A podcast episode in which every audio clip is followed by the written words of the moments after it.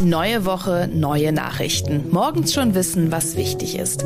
Herzlich willkommen zum FAZ Frühdenker, die Nachrichten am Morgen.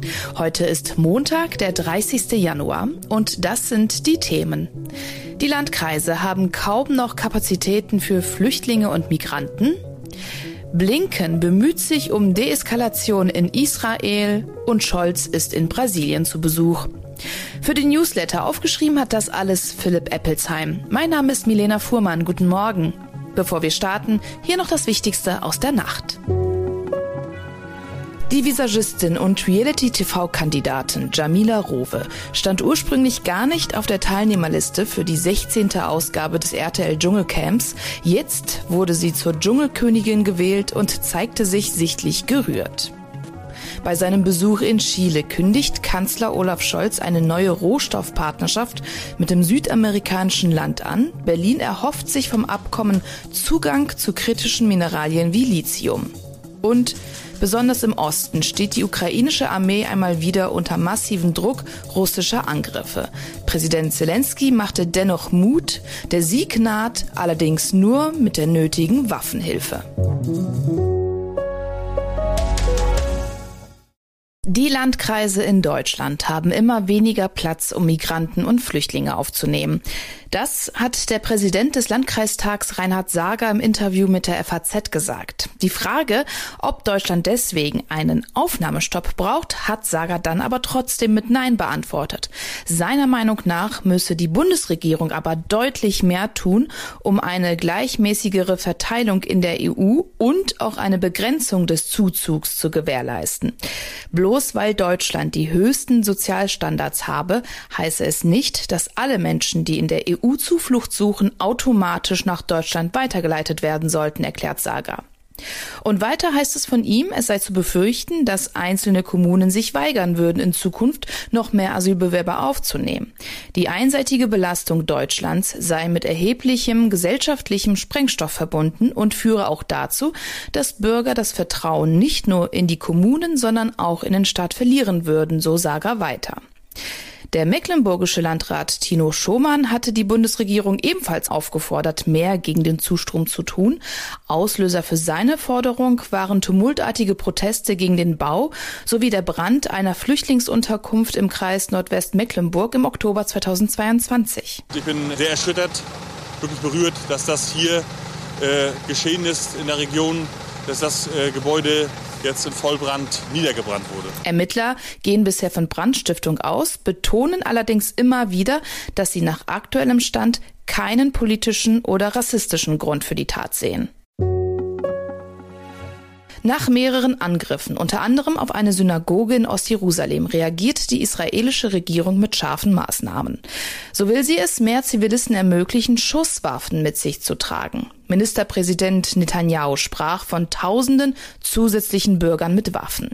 Israel suche nicht die Eskalation, sagte der Ministerpräsident, aber es beantworte Terrorismus mit eiserner Faust. Weiterhin sollen Familien von Angreifern, die Unterstützung für Terrorismus äußern, bestraft werden. Deeskalierend soll zudem der heute anstehende Besuch von US-Außenminister Blinken sein. Geplant sind Gespräche unter anderem mit Ministerpräsident Netanyahu selbst. Morgen will Blinken dann in Ramallah mit Palästinenserpräsident Abbas zusammenkommen. Am Freitagabend hatte ein Palästinenser nahe einer Synagoge in Ostjerusalem sieben Menschen erschossen. Am Wochenende gab es dann mehrere weitere Angriffe, sowohl durch Palästinenser als auch durch israelische Siedler. EU-Wirtschaftskommissar Gentiloni trifft heute Finanzminister Lindner, Wirtschaftsminister Habeck und Kanzleramtsminister Schmidt. Großes Thema des Treffens wird sein, neue EU-Schulden. Noch vor seinem Besuch in Berlin hat Gentiloni nämlich die Bundesregierung aufgerufen, die Forderung nach neuen EU-Schulden zu unterstützen.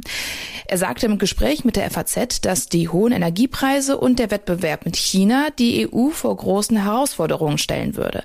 Außerdem drohe auch noch zusätzlich ein Subventionswettlauf mit den USA. Man müsse berücksichtigen, dass all das nicht jeder Mitgliedstaat für sich alleine leisten kann. Deshalb führe an einer gemeinsamen europäischen Lösung und neuen Schulden kein Weg vorbei, so Gentiloni weiter.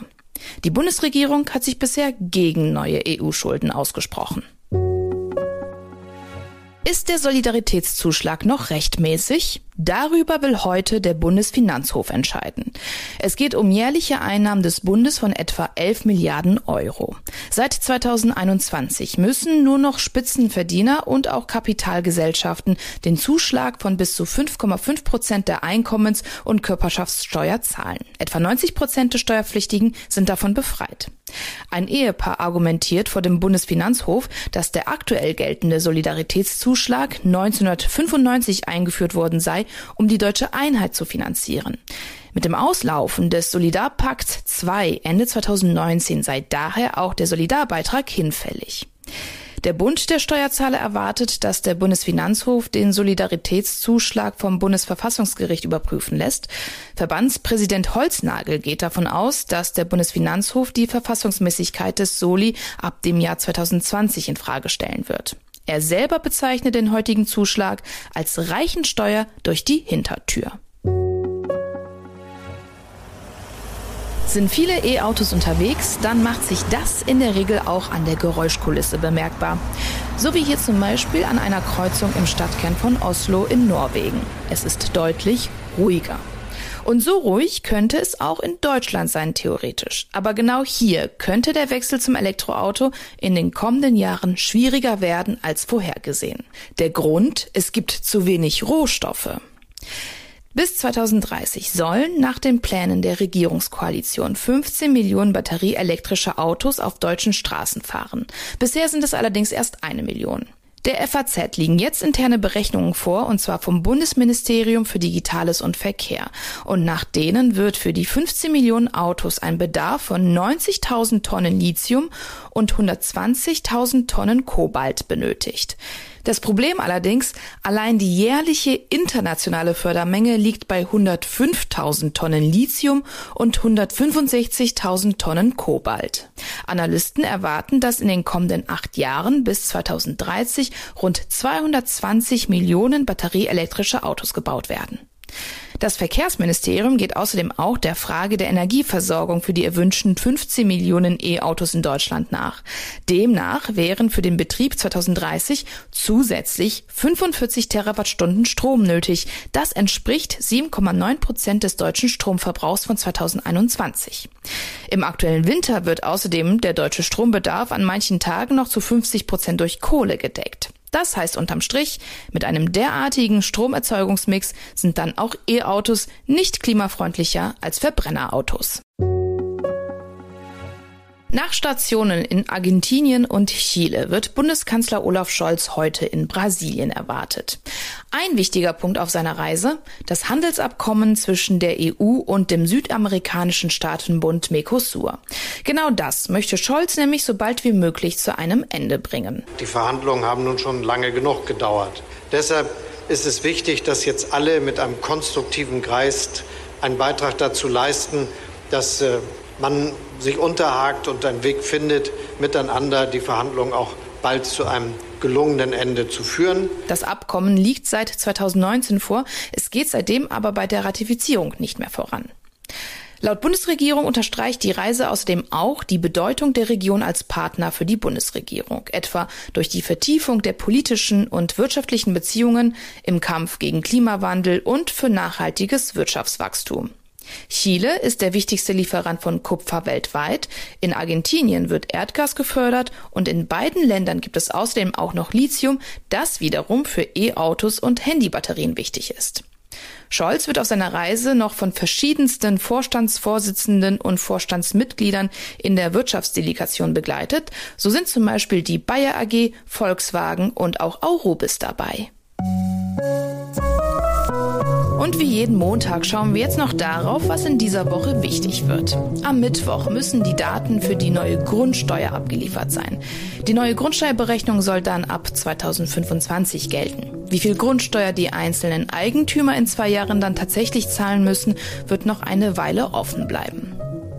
An diesem Donnerstag müssen wir im Fernverkehr keine Maske mehr tragen. Gleiches gilt auch für den Nahverkehr. Ebenfalls aufgehoben wird die Corona-Arbeitsschutzverordnung, die Betriebe verpflichtet, die Gefährdungen zu beurteilen und Hygienekonzepte festzulegen. Und am Sonntag wird der amerikanische Außenminister Blinken in Peking erwartet. Es ist die erste China-Reise eines US-Außenministers und zwar seit mehr als vier Jahren.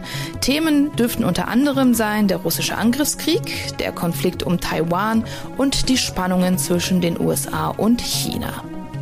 Über all das werden wir Sie natürlich informieren, immer aktuell auf faz.net und morgens hier über den Podcast. Der nächste FAZ Frühdenker kommt schon morgen früh um 6 Uhr. Ich wünsche Ihnen jetzt einen erfolgreichen Start in den Montag. Bis dahin.